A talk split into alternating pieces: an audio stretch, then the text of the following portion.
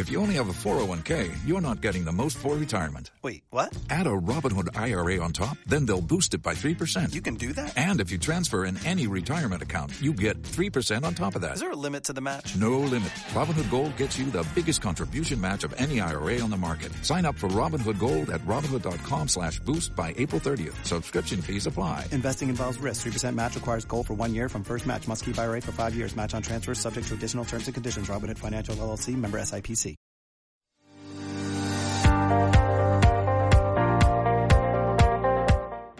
Estás escuchando Los Hijos de la Patria, edición especial. Comenzamos.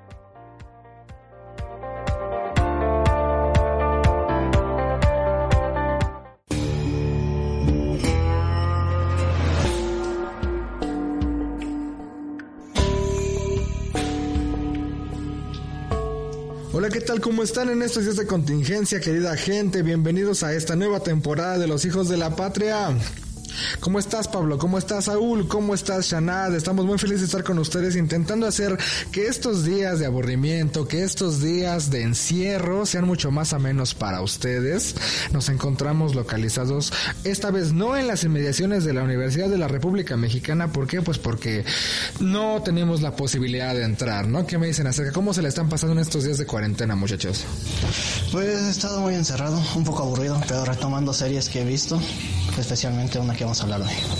Exacto, vamos a hablar, de hecho, precisamente de una serie bastante polémica. Pues sí, sí, creo que a 12 años de haber salido esta serie es importante seguir hablando de ella por la importancia uh, a nivel cultural, social que ha tenido y el cambio que ha logrado, ¿no? En, en, los en los espectadores. ¿Cómo estás, Pablo? Buenas tardes. Hola, Josh, ¿cómo estás? Yo aquí muy bien, como dicen, este, viendo, retomando series que pues no me habían interesado, ¿no? Ahorita pues en este caso esta serie me interesó mucho y pues me he clavado mucho. Ya llevamos tres semanas de cuarentena y esas tres semanas he terminado, pues bueno, estoy a punto de terminar esta serie. Y es importante que en este tipo de situaciones en las que nos encontramos, de encierro, finalicemos cosas que habíamos dejado a la mitad, ¿no? Retomar cosas que nos hagan felices dentro de nuestras casas. Sin más por el momento, vamos a comenzar la serie de la que vamos a hablar el día de hoy es Breaking Bad. Breaking Bad es una serie que ha tenido, a pesar de 12 años de haber salido, insisto, ha tenido un cambio, ha generado un cambio en los espectadores muy fuerte, ha dado de qué hablar y bueno, vamos a contextualizarlos un poco por si no han visto la serie para que se animen a verla en esta cuarentena o incluso después de la cuarentena si van en el metro, si en este momento no quieren escuchar el podcast, corran a escuchar la serie, digo a ver la serie, ¿no? Pablo, contextualízanos un poquito por favor acerca de qué es Breaking Bad, de qué va todo esto. Bueno, Breaking Bad se estrenó en el 2008, como dijiste ya lleva ah, bueno, la última, la primer, el primer capítulo hace 12 años. O sea, ya es bastante tiempo. Breaking Bad empieza con un profesor de química que está harto de, como digamos, su vida normal.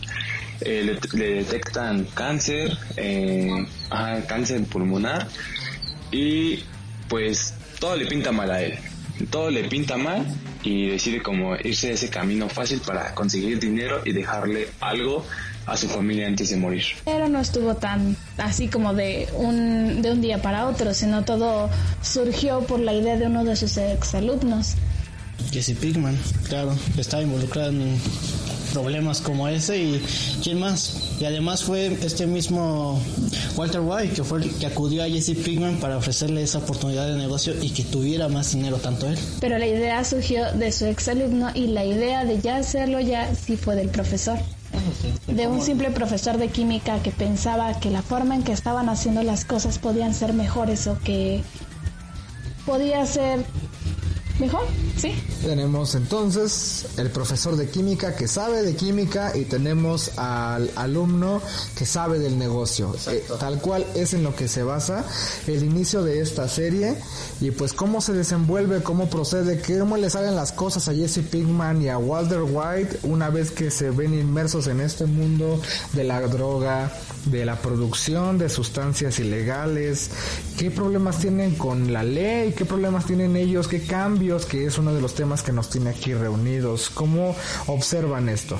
Pues de hecho desde el primer capítulo empiezan a tener problemas. El, el primer capítulo empieza con el final exactamente del, y después te van contando toda esa historia. Pero desde el primer capítulo la trama es excepcional, es impresionante de cómo toman eso. Es, es algo que hace que el espectador se clave tanto porque empiezan con el final y te quedas así como que ¿por qué pasó eso, no? ¿por qué llegaron hasta ahí? o, o exactamente por qué llegaron hasta ahí y hasta el final te dicen así como que pasó esto por esto y eso te detallan.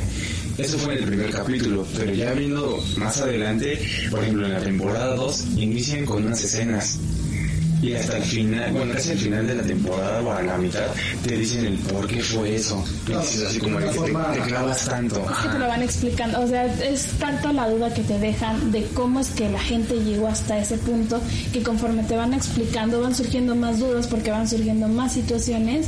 Y una de las cosas que no debemos dejar pasar es en dónde está situada la serie, que es en Albuquerque, Nuevo México. Es algo importante que se debe de mencionar. De hecho, con el clima que tenemos aquí en la Ciudad de México, nos sentimos un poquito más cerca de Nuevo México, ¿no? Hace muchísimo calor actualmente, así como en la serie. En la serie podemos notar este clima árido, este clima eh, de la visión mexicana que tienen en Estados Unidos de nosotros como mexicanos. Entonces, eh, eh, es importante, ¿no? Porque en el contexto en el que se desenvuelve, nos dan a entender que si se trata de México, se trata de drogadicción, se trata de criminalidad, se trata de cosas ilegales. Entonces, esto es básicamente de lo que va eh, la serie. ¿Tienen algo más importante que, Sí. que puedan resaltar de, de- de esta serie? Que no mencionamos el tipo de droga que produce. Claro. Importante, porque no es, eh, no estamos hablando de marihuana, no estamos hablando de eh, cocaína, no estamos hablando de una sustancia que realmente eh, Se vuelve particular de la serie no solo su color o el nombre, sino que empieza a ser tan popular esta droga, caracteriza toda la serie en general por ser metafetamina, la droga azul, que curiosamente va obteniendo este color por las sustancias que va poniendo Walter White. No este, recuerdo bien cuáles eran las sustancias que, que mezcla, pero dice que así debe de ser la, Sí, así es. Tiene la característica de que esa sustancia no está siendo producida por cualquier persona, por un inexperto, está siendo producida por un químico profesional. Y no solo eso, en la serie nos eh, muestran cómo Walter White tenía un pasado como un químico importante que creó algo que cambió el mundo. Nunca nos dicen realmente qué fue, pero creó la solución quizá a una enfermedad mortal, quizá creó la solución a, a- a algo importante, algo grande, ¿no? Por ser un químico tan, tan, tan, tan importante, tan bueno, entonces él crea una sustancia, una metanfetamina tan pura que se vuelve característico este color azul que toma, que no, no, eh, eh, eh, la metanfetamina de otra producción no tiene este color, por eso en la serie cuando ven metanfetamina de color azul, saben que se trata de Walter White o Heisenberg, que es el nombre que utiliza como Alias. narcotraficante, ¿no? Este alias que utiliza. Es una serie que no pueden realmente dejar de ver. Claro, y también cuando mencionas lo de Heisenberg, cuando se empieza a conocer por ese nombre, empiezan a aparecer más personajes y personajes que van a involucrar cada vez más en su vida y cómo en algún momento lo van a cambiar a él o cómo lo van a adquirir a él como, como empleado, como Gustavo Fring. Pero también no debemos de olvidar que no solo era un profesor de química, sino aparte su familia, que también es una parte esencial e importante desde su hijo discapacitado hasta su esposa que resulta que está embarazada. Así es. Habla- hablando un poquito más de Jesse Pickman, pues sa- sabemos que él este, vivía solo, su tía le había de- dejado una casa y el acuerdo era de que la vendiera y se quedaba, al parecer el 50% del valor de la casa, ¿no? Pues al parecer de- después de todo este enrollo que se mete, o sea, tu- se metieron con un narcotraficante y este los bueno los tuvieron que matar Una serie de atrocidades que suceden dentro de esta pobre casa inocente, ¿no? Ajá. Asesinatos y cosas... Eh, desaparecen un cuerpo Algo muy ilógico que iba a pasar. Claro, y no, no, no esperaría, esperaríamos obviamente que por alguien que produce estas sustancias, eh, la cuestión de los asesinatos, la cuestión de los hechos criminales sean algo cotidiano. ¿Cuál es la cuestión aquí? Que ellos son personas que se considerarían sensibles, que se consideran limpias, entonces tienen, al verse inmersos en este mundo de las drogas tienen que comenzar a hacer, tienen que comenzar a matar, tienen que comenzar a alterarse. Y es aquí donde se produce este cambio que surge en Walter White cuando se da cuenta de que le comienzan a tener miedo, de que comienza a sentir ese poder, de que se comienza a dar cuenta de que él es el peligro, como Exactamente, pero pues bueno, ya empecemos a analizar un poquito el personaje en el siguiente bloque, ¿no? Nos está comiendo el tiempo este bloque y pues, ¿qué te Pero ya la gente puede estar un poco más contextualizada. Esperemos que los hayamos contextualizado de una forma adecuada para que se animen a ver la serie en esta cuarentena. Vamos a seguir profundizando en este análisis, ya no en la serie, sino en el personaje de Walter White. No se vayan, sigan en este podcast. Estamos en Los Hijos de la Patria.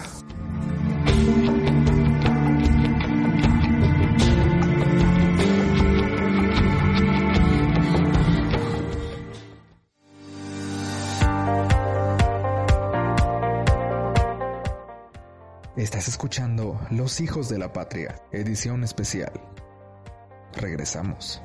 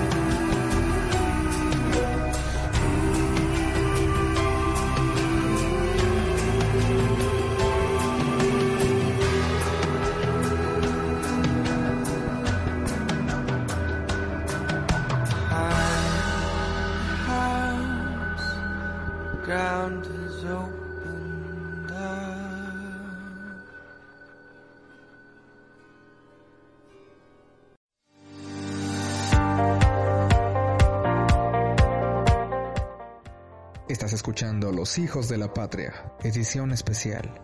Continuamos.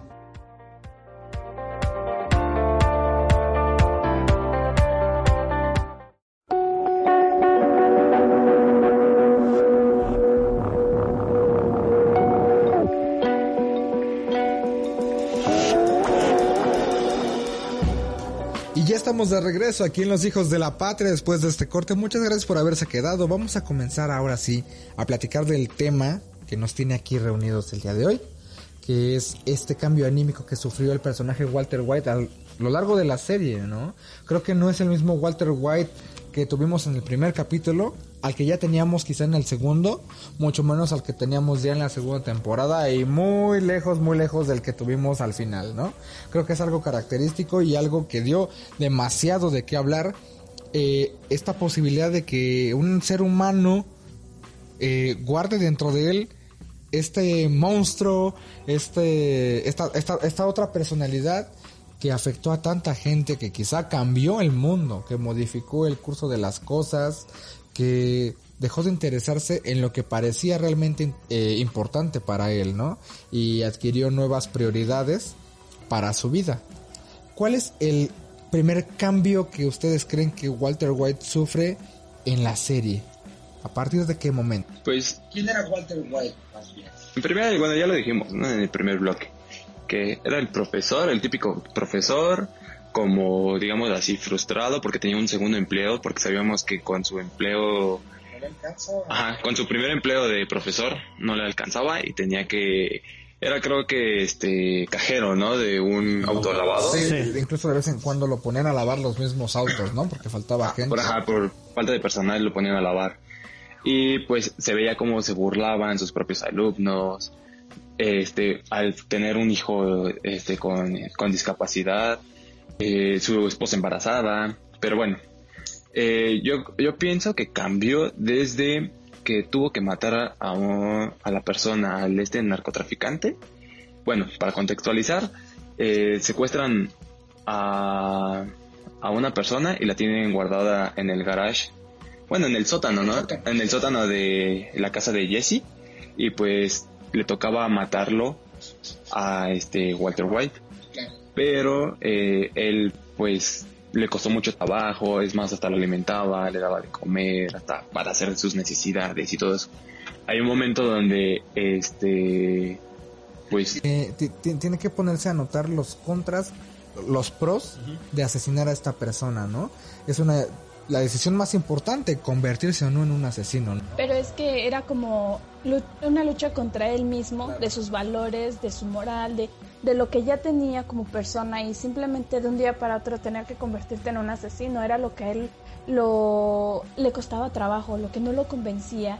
Por eso es que desde ahí cambia su forma de ser, de quién es, desde el primer momento en el que no solo mata a una persona, sino secuestra, porque supuestamente todo lo que él piensa acerca de las drogas. Bueno, él tiene su perspectiva y desde el momento en el que piensa en hacerle daño a otra persona, ya ahí cambia todo.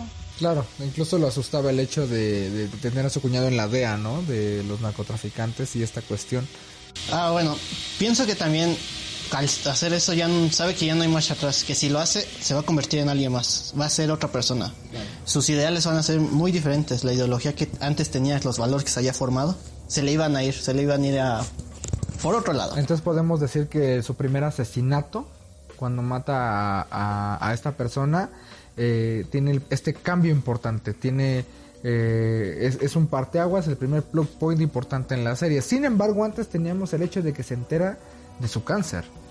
Y es aquí donde también hay este cambio que lo hace renunciar de su trabajo, no, como profesor, pero sí en el autolavado cuando él se da cuenta de que realmente hay cosas que importan más que otras y su prioridad se vuelve conseguir dinero para su familia, eh, verse inmerso en el mundo de las drogas, del dinero fácil. Ese considero que es el primer cambio, sí importante, pero coincidiendo con ustedes, el primer asesinato podríamos considerarlo el primer plug point, el primer eh, cambio radical o quizá el comienzo del fin, ¿no? Como se llama este primer capítulo. Eh, cuando decide asesinar. Es aquí cuando se da cuenta del poder que él tiene sobre la vida de otra persona y lo ve como una forma de salir de estas frustraciones que él mismo tiene, de verse de rebajado, de verse asustado, porque incluso su cuñado trabajando en la, en la DEA eh, no lo considera un candidato a ser culpable de todos estos asesinatos, a, ser eh, el responsable de, no, no lo considera un candidato. Actos tan atroces, ¿no? Así es, eh, eh, su rival. Exacto. no considera que él pueda ser el Heisenberg del que todos hablan, a pesar de que las posibilidades eh, le dicen que lo más seguro es que sea él, pero él está seguro de que no, de que no es así. Claro, en el fondo siempre lo supo, ¿no? Entonces, otro cambio que pudo haber sufrido Walter White para convertirse en este pequeño monstruo o gran monstruo que, que modificó la serie ¿Cuál podría haber sido? Yo creo que podría ser cuando empezó a buscar más gente, para cuando quiso expandir su negocio. Su negocio. Cuando le dice a Pigman que lo saque a las calles, cuando busca al otro narcotraficante, cuando va con Gustavo Fring. El famoso Tuco. Tuco, ajá, exacto.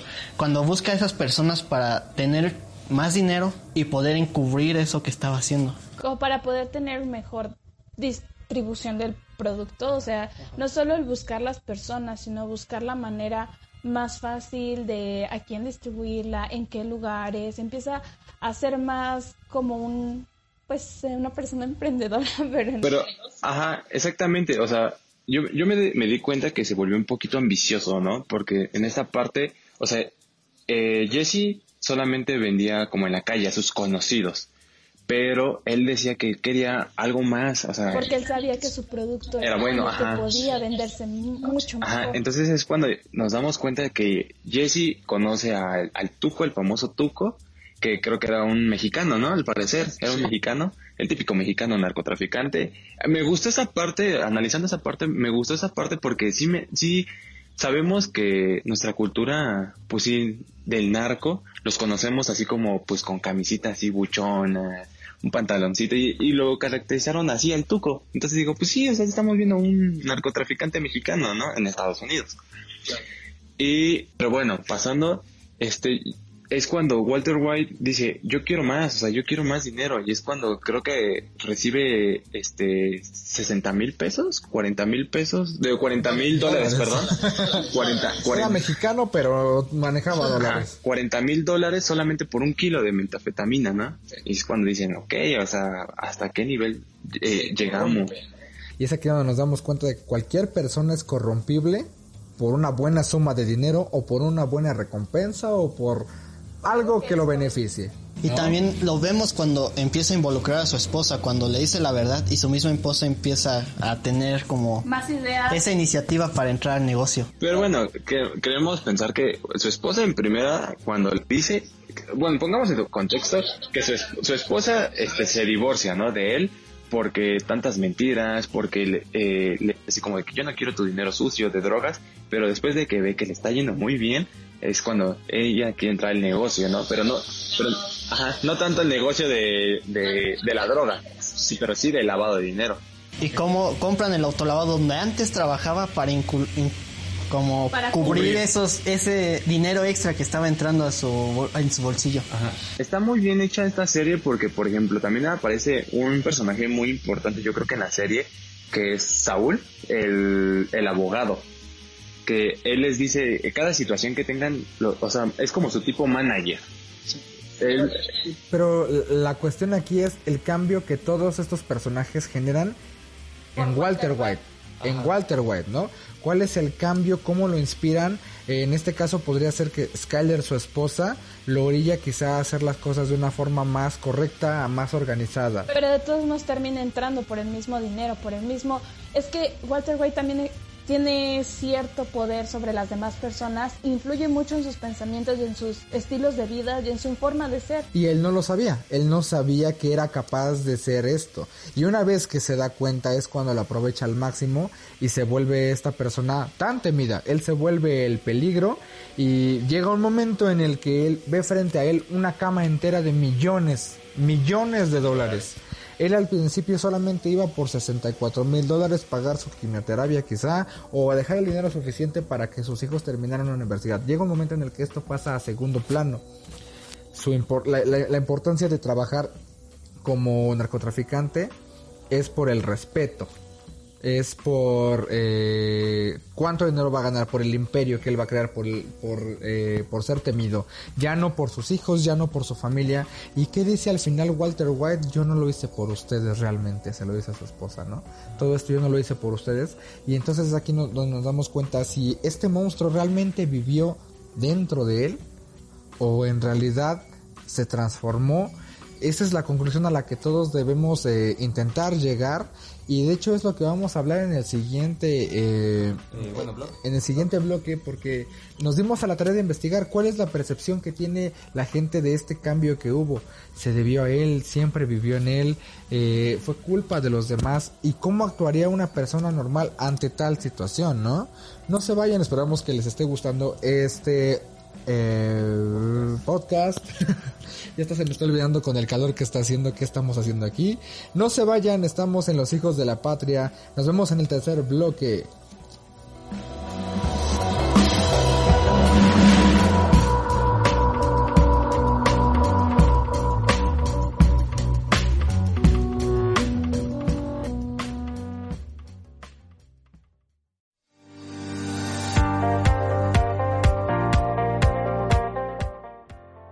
Escuchando Los Hijos de la Patria, edición especial.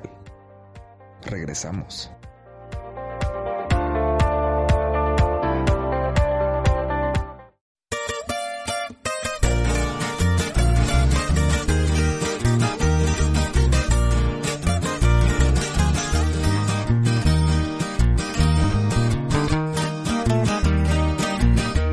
La ciudad se llama Duke, Nuevo México el estado.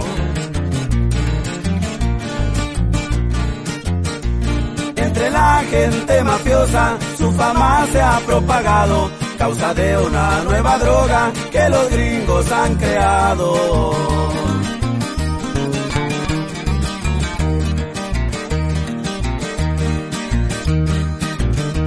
Dicen que es color azul y que es pura calidad.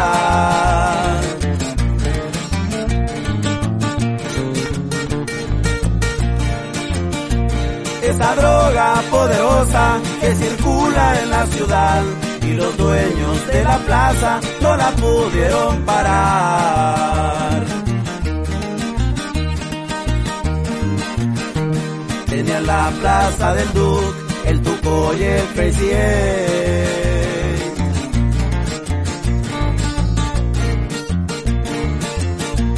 Al Tuco le dieron piso manejando su escalera. Un poco antes los gabachos quebraron al Crazy.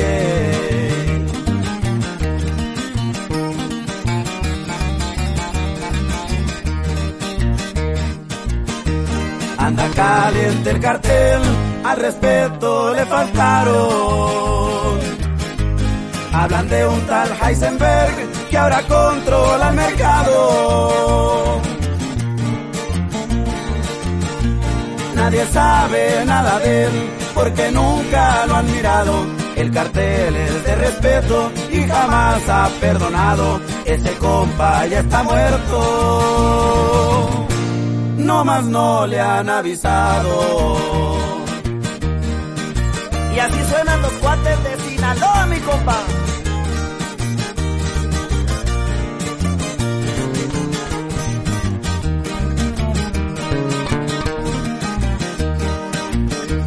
La fama de Heisenberg ya llegó hasta Michoacán.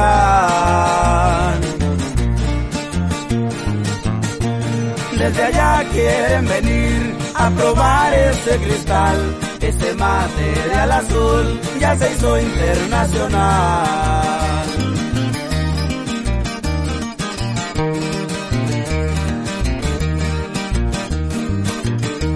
Ahora sí le quedó bien a Nuevo México el nombre.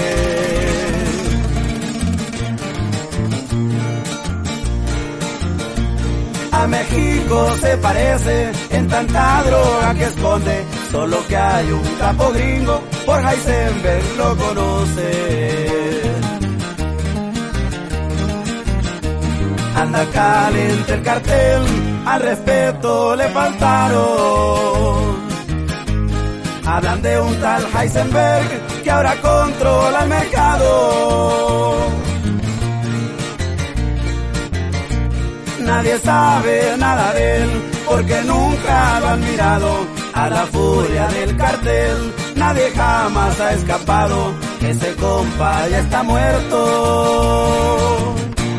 No más no le han avisado.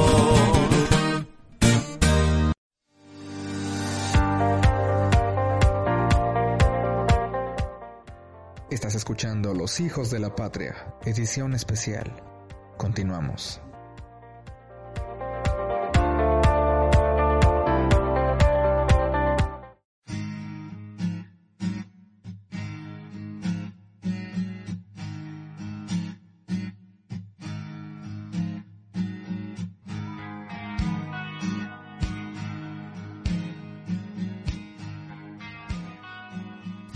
Y ya estamos de vuelta aquí en Los Hijos de la Patria. Gracias por seguir con nosotros. Estamos muy felices de continuar en este tercer bloque donde les vamos a mostrar cuáles fueron los resultados que arrojó nuestra, nuestra eh, investigación. investigación a nivel exploratorio que realizamos antes de comenzar a todo este rollo de la pandemia. Bueno, ya teníamos pandemia, pero no, todavía no teníamos que recluirnos en nuestras casas. Nosotros nos dimos a la tarea de investigar en nuestro salón de clases en nuestros compañeros, ¿cuál sería su reacción? ¿Cuál sería su actuar ante una situación en la que se, en, como en la que se encontró Walter White Heisenberg, ¿no? ¿Cuál sería la decisión que ellos tomarían? ¿Realmente serían por el camino del dinero fácil? ¿Serían por el... Eh, serían por el, el rumbo de... Ajá, ¿cuáles, cuáles son sus valores eh, y cuál es, es su, su, su, su, su, valor, no? Sí. ok. Sus principios. Sus principios. Creo que ese día recaudamos una información así como muy importante, ¿no? Porque, pues yo creo que todos sabemos que cuando ya estás así, ya tienes tus días contados, o bueno, en, mi, en mi idea, o sea, esa es mi, mi idea, que, que yo creo que si ya me desahuciaran, pues yo diría así como que pues ok. ah, ah, ok, ok, no, o sea, tampoco voy a ir y matar a gente y todo, ¿no? A lo tonto. Pero pues bueno, pues voy a, aunque sea, tratar de salvarme. Es como lo que hizo Walter White. Eh, sacó como para su pequeña operación, para sus quimios, para su tratamiento. Y decidió como dejarle dinero a su familia. O sea, fue su, su enfoque, ¿no? Dejarle dinero a su familia, para la universidad de su hija, para la universidad de su hijo. Y pues yo creo que eh, si yo pasara por eso, pues también, si tuviera esa oportunidad de hacer un buen producto como lo hace él, adelante, ¿no? Pues yo creo que sí lo haría. Y es aquí donde podemos ver realmente qué hay dentro de la mente de muchas personas, ¿no? Y es parte de las razones por las cuales hicimos esta investigación, porque nadie tiene la misma opinión y nadie actuaría de la misma forma. Es precisamente que durante la investigación bueno, yo alcancé a percatarme que la opinión de mujeres y de hombres era completamente distinta. Mientras que a los hombres les preguntábamos si tomaban este camino así como el mismo personaje, los hombres sin dudar dijeron, pues es que sí, pues ¿por qué no? Bastante, yo creo que fueron uno o dos así de sencillo que dijeron que no o que buscarían otra forma.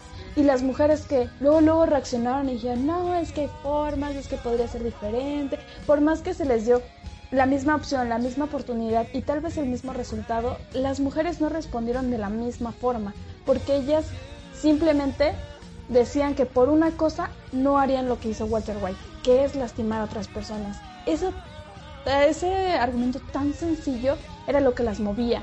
Y me sorprendió que a los hombres no.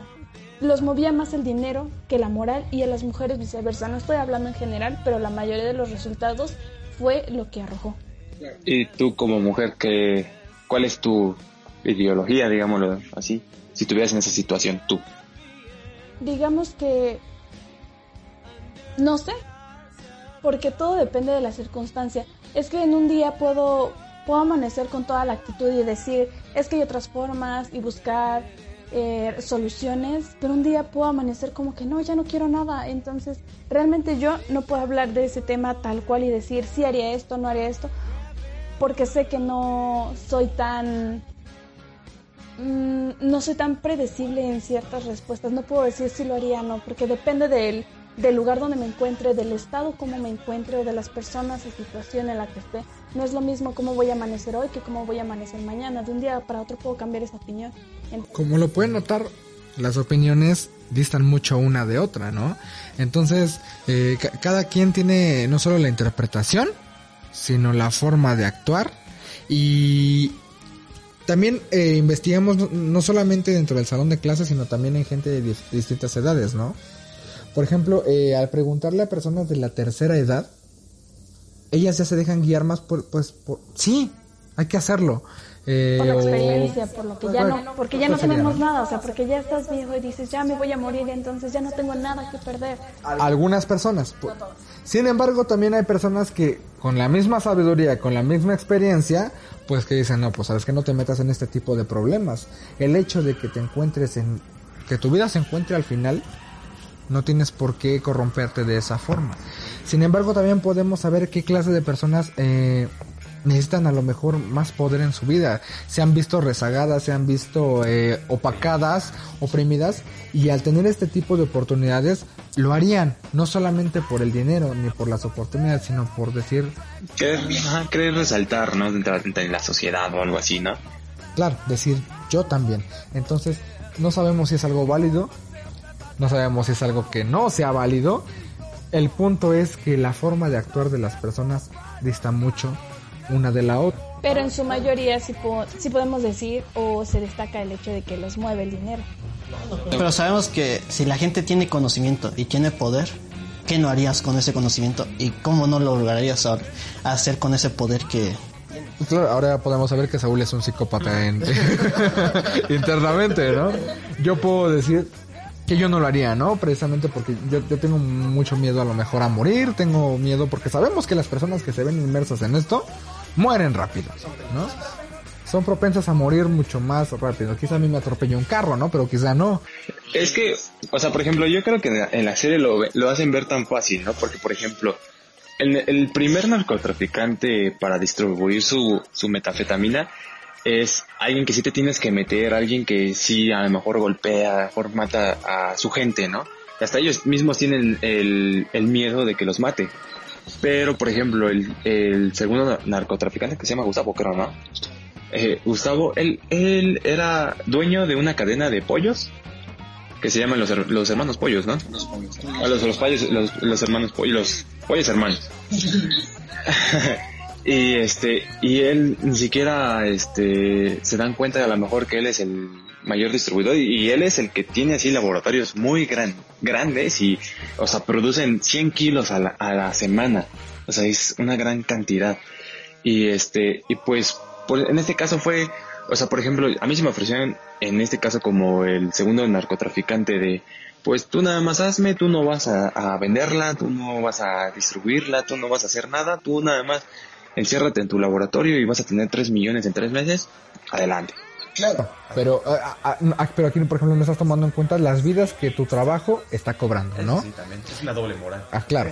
Ent- entonces es aquí donde hay que pensar mucho las cosas. Sin embargo, ¿se dan cuenta? Estoy aquí con dos asesinos en potencia. Es que de hecho también... La gente, la gente piensa que todos van a ver por... Que tú ves vas a ver por todos. Pero siempre va a ser una... un- ¿Cómo se dice? Vas a querer siempre tú lo tuyo. Sí. No te importa lo Como demás. lo que dicen el mexicano. Vas a ser como egoísta. Ajá, lo que dicen el mexicano. Vas a dar una, tú, una tú cara. y tú. Ajá, vas a dar una cara ante una sociedad. Pero an- para ti, tú eres tú. Eres egoísta. Quieres tu propia... Tu- es tu bienestar, es para ti, para nadie más, ni siquiera por tu familia, sino es por ti. Heisenberg lo vio de esta forma, ¿no? Lo, lo- lo escondió diciendo, pues que esto es por mi familia, esto es para dejarle una universidad a mis hijos. Esto es por qué, porque siempre me he visto tan opacado, esto es porque siempre la atención ha sido para otras personas y no para mí. Pues encontré, ¿no? Ahora que tocaste ese punto, otra cosa que yo vi dentro del salón en el que hicimos el estudio fue de que también preguntamos que si, en el caso de que si fuera su papá, lo, lo, de, lo denunciarían y muchas personas decían no, muchos decían no, pues si fuera mi papá, no. Y decimos, ¿por qué? O sea, también sabemos que están haciendo un daño, a lo mejor pues por eso lo pueden matar. Se pudo notar esta diferencia entre hombres y mujeres también. ¿Por qué? Porque las mujeres estuvieron más, más de acuerdo en no delatarlo, ¿no? En pasar por alto esto. Y en este caso hubo dos hombres que dijeron, ¿sabes qué? A mí no me importa quién seas. Tú estás haciendo esto, estás matando gente, estás cobrando vidas. Pues yo te voy a denunciar, ¿no? Yo te voy a delatar. Entonces es interesante ver esto que no solamente eh, eh, en el papel de Heisenberg, sino si ustedes vivieran cerca de alguien, si fueran el familiar directo, no solamente un tío, ¿no? No un abuelo, tu padre, ¿no? Tu padre o tu hermano se está dedicando a esto. Entonces, ¿cómo cambian los juicios morales de cada persona dependiendo del sexo, la edad y, y pues no sé, es, es- es Pero increíble. principalmente ¿no? el sexo es lo que, bueno, tanto hombres como mujeres, es la, no tanto a veces como la edad, sino el género, lo que hace que las respuestas sean distintas o que sean iguales. Basta la posición y en qué situación te encuentres. Eso es lo que marca todo. Pues esperemos se queden a este último bloque que tenemos preparado para todos ustedes. Estas fueron eh, lo que estos fueron los resultados que arrojó nuestra nuestra investigación. No se vayan, estamos con ustedes aquí en Los Hijos de la Patria.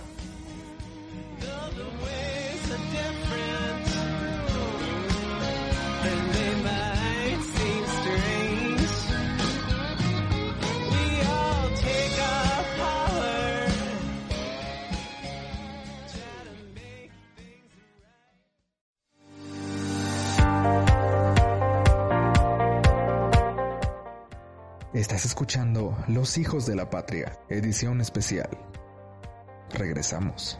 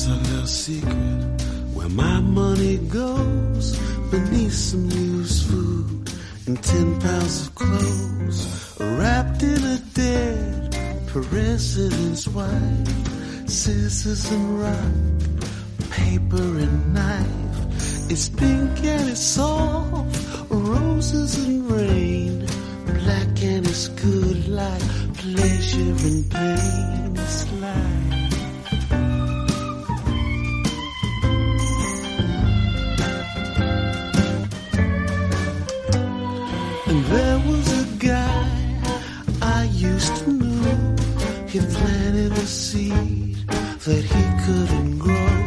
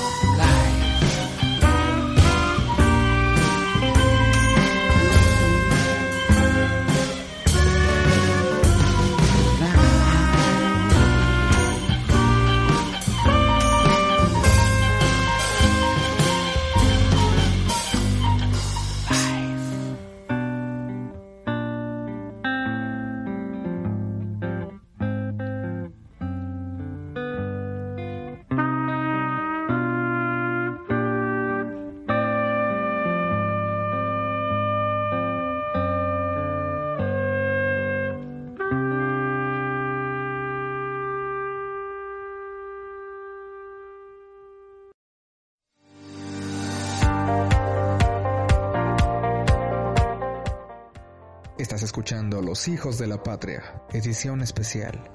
Continuamos.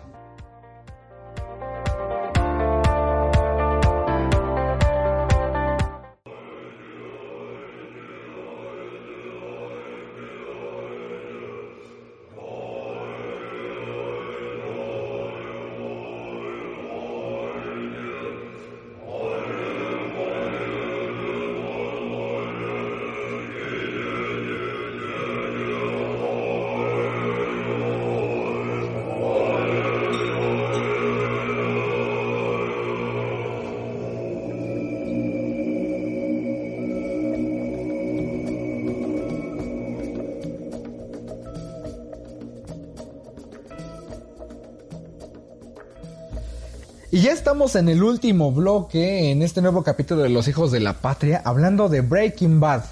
Y en este último bloque lo que queremos es incitarlos, es recomendarles ampliamente esta serie. Véanla en serio, en este tiempo de eh, cuarentena. Realmente vale mucho la pena. No sabemos hasta cuándo vayamos a estar encerrados, pero hasta que lo estemos es una muy muy buena opción para ver. Está en Netflix, entonces es muy accesible desde su celular, desde donde ustedes tengan la posibilidad, véanla. Sin embargo, es importante mencionar algunos puntos por los cuales es eh, no tan recomendable para cierto público. Eh, tener esta responsabilidad social si es que la vamos a ver, si es que tú tienes esta, eh, esta atracción hacia la serie, ¿no? Que es obviamente eh, que esto es ficción, que esto no es algo que tú debas hacer realmente en tu casa, pero vale mucho la pena el mensaje que nos está dejando, ¿no? Sí, sí, porque muy aparte de, o sea, es un, tocan temas muy delicados, muy delicados, ¿no? Pero yo creo que sí es conciencia. Yo, yo en esta parte lo he visto como, o sea, por ejemplo, yo soy una persona que fumo. Y esta, eh, el personaje de Walter White le da cáncer en pulmonar. Y él dice así como de que pues yo nunca he fumado. O sea, él dice, ¿por qué a mí, no? Si yo nunca he hecho nada malo para que mis pulmones estén mal, ¿no? Y yo así como de que pues, y yo, yo que fumo, pues Ajá, eh, estoy sano, ¿no? Ajá, o sea, eh, eh, crea conciencia en esa parte, ¿no? De que, pues, ok. Más bien que, más allá de la conciencia, que la gente sea madura a la hora de ver estas series y que hay que separar a veces un poco la ficción de la realidad, porque muchas veces eso es lo que pasa, se clavan tanto en una serie o en una película que llegan a hacer cosas que no por el simple hecho de que lo vieran en una serie de televisión. No solo son delicados los temas que son de prostitución, de drogas, de narcotraficantes. Es, son varios temas delicados que la gente debe tomar en cuenta a la hora de ver, que hay que verlas, sí, con cierta responsabilidad, sabiendo que hay cosas que pueden ser completamente reales, pero que no siempre puede ser tan fácil, que tengamos en cuenta que esta fue una serie que tal vez fue basada en hechos reales, pero tampoco fue tan sencillo. Claro, eh, lo importante aquí es que si te animas a ver esta serie, no romantices los temas, sino que eh, te centres en un punto a nivel espectador. Si lo haces de esta forma, créeme que la experiencia va a ser inigualable, va a ser increíble, te vas a dar cuenta de muchas cosas y claro, vas a saber un poco de cómo es el mundo allá afuera, el mundo del peligro y no lo tomes como un que no te inciten a hacerlo, al contrario, date cuenta de por, qué no hay que hacerlo realmente, ¿no? Y entonces es donde te vas a dar cuenta qué maravillosa es esta serie por muchísimas cosas. Hay datos eh, sobre los premios que ganó la serie, no sé si tenemos aquí el dato, pero es increíble, ¿no? Por la producción tiene una calidad increíble pues tan solo en los premios que ganó esta serie fue como mejor actor principal, mejor actor principal de serie dramática, eh, mejor reparto, mejor serie dramática, mejor serie drama. Fueron demasiados premios desde el 2008 hasta el 2014 llevan ganando premios no solo en Television eh, Critics Awards, sino Golden Globe Awards, entre otros más. Y de hecho, durante una entrevista que se hizo, eh, la serie fue así, con palabras exactas, dice que es una entrevista, perdón, La entrevista dice que es históricamente en la televisión de los guionistas se esfuerzan por mantener a los personajes siempre iguales durante años o décadas. Es lo que tiene Breaking Bad, que no solo es la trama, sino el hecho de cómo mantuvieron a los personajes La esencia, intactos. hay algo que hay algo llamado flanderización que surge en las series cuando ya está demasiado explotada. En esta serie no vas a encontrar ninguna flanderización de ningún personaje, no vas a encontrar alteraciones, no vas a encontrar exageraciones, no. Lo van a mantener siempre bien, siempre eh, correcto. Ahora, la serie terminó de manera perfecta, yo podría decirlo, y la serie terminó cuando tenía que terminar. Sin embargo, no fue porque así haya estado planeado, sino porque volviendo, ¿no? ¿Qué es lo que generó? Pues realmente la serie provocó un consumo mayor de metanfetamina en los Estados Unidos, de asesinatos, incluso a lo mejor queriendo fabricar una metanfetamina que fuera de color azul, ¿no? Entonces, eh, eh, eh, eh, es importante resaltar esto. Sin embargo, la calidad de la serie es eh, inigualable. La actuación de Brian Cranston como, eh, como Walter White, si ustedes vieron mal como el del medio, van a darse cuenta de que no es Hal, ya no estamos hablando de Hal, o sea, la calidad actoral es muy muy diferente, es de la misma calidad, sin embargo, tú te olvidas por completo de que Brian Cranston fue Hal, ¿no? El papá de Malcolm, el del medio, este hombre eh, miedoso, este hombre con un pasado tan, tan, tan, no sé, tan dulce. Pues de hecho existen muchas teorías acerca de cómo está relacionado Breaking Bad con otros mundos. Incluso Malcolm llegan a decir por un momento que en uno de los capítulos que Hal despierta y dice que era un profesor de química que vendía metanfetamina. Entonces es muy curioso cómo llegan estas teorías, cómo llegan a enlazarse entre otros mundos. Otras de las teorías que existen es sobre el color, ¿no nos decías Pablo? Ah, sí, bueno, yo me eh, estoy un poquito más como fresco porque eh, me puse, me di la tarea de estar viendo esta serie estos días de cuarentena y yo me daba cuenta, bueno, también eh, eh, esto me ayudó un poco mi novia, que me- nos dábamos cuenta de que los colores, o sea, si- siempre los personajes estaban vestidos con un color en específico o siempre estaban como siempre, por ejemplo, me di cuenta de que Walter White siempre estaba de verde, de verde, de verde. Y Jesse Pickman es- estaba como de rojo, la cuñada de Walter White siempre estaba de morado. Ajá, exactamente. Entonces me di la tarea como de investigarlo y sí, es cierto que los colores tienen mucho que hablar aquí. De hecho, el director dio una entrevista y dijo que él decidió poner eh, los colores dependiendo de la situación que dan, eh, bueno, en la situación que están pasándolo el personaje. Por ejemplo, a Walter White siempre lo ponen de verde cuando él quiere ser avaricioso, cuando él, lo que hablábamos, ¿no? De que él quería ganar más dinero. Entonces, si se dan cuenta o si se dan la tarea de ver esta serie, eh, se van a dar cuenta de que Walter White siempre está de verde. O Jesse Pickman, que siempre pasaba por asesinatos, por robos, por golpizas y todo eso, él siempre está en rojo. O, o tan solo su novia, una novia que tuvo que muere por este sobredosis, eh, ella siempre estaba de negro, eso quiere decir que ella necesitaba atención, que ella quería este que la vieran, sufría de, de depresión y cosas así. O sea, tiene que- mucho que ver el juego de los significados de los colores en esta serie. Es una cantidad inimaginable de mensajes visuales, auditivos, porque también escuchen el soundtrack si tienen acceso a Spotify o a YouTube. Pueden buscar el soundtrack de la serie y es eh, muy, muy, muy, muy bueno. Entonces, en conclusión, lo que Aparte de podemos los pedazos decirles... que han estado escuchando Ándale. sí, claro. Entonces, lo, lo que podemos decirles en conclusión es que la serie es muy buena. Eh, no solo se van a entretener, sino de que su vida realmente va a cambiar su percepción acerca del mundo de, claro, claro, de las drogas, de las decisiones que uno puede llegar a tomar, del miedo a morir, cómo afrontarlo, cómo ser una persona madura ante la pérdida de alguien o ante la pérdida o el riesgo de nuestra propia vida, ¿no?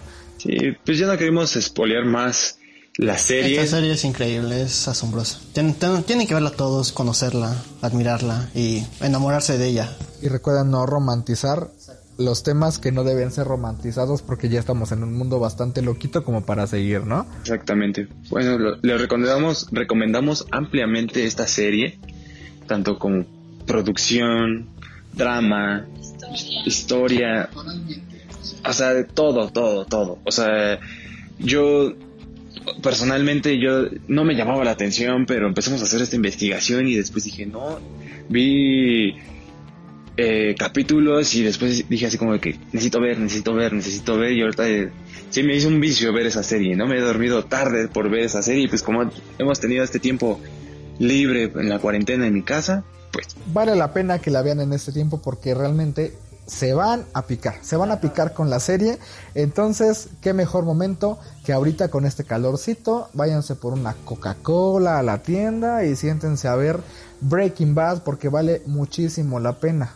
Nosotros ya nos vamos, somos los hijos de la patria, estamos dando pie a esta segunda temporada. Esperemos hayan disfrutado de este podcast porque nosotros también estamos un poco más relajados de lo normal. Así que esperemos que ustedes también lo hayan estado. Yo soy Joshua Alcántara. Yo soy Sheila Méndez. Yo soy Saúl Chávez. y yo Pablo Montiel. Somos los hijos de la patria. Que se la pasen muy chido en este y todos los días, no solo en la cuarentena, sino también en el resto de sus vidas. Hasta la próxima. Chao.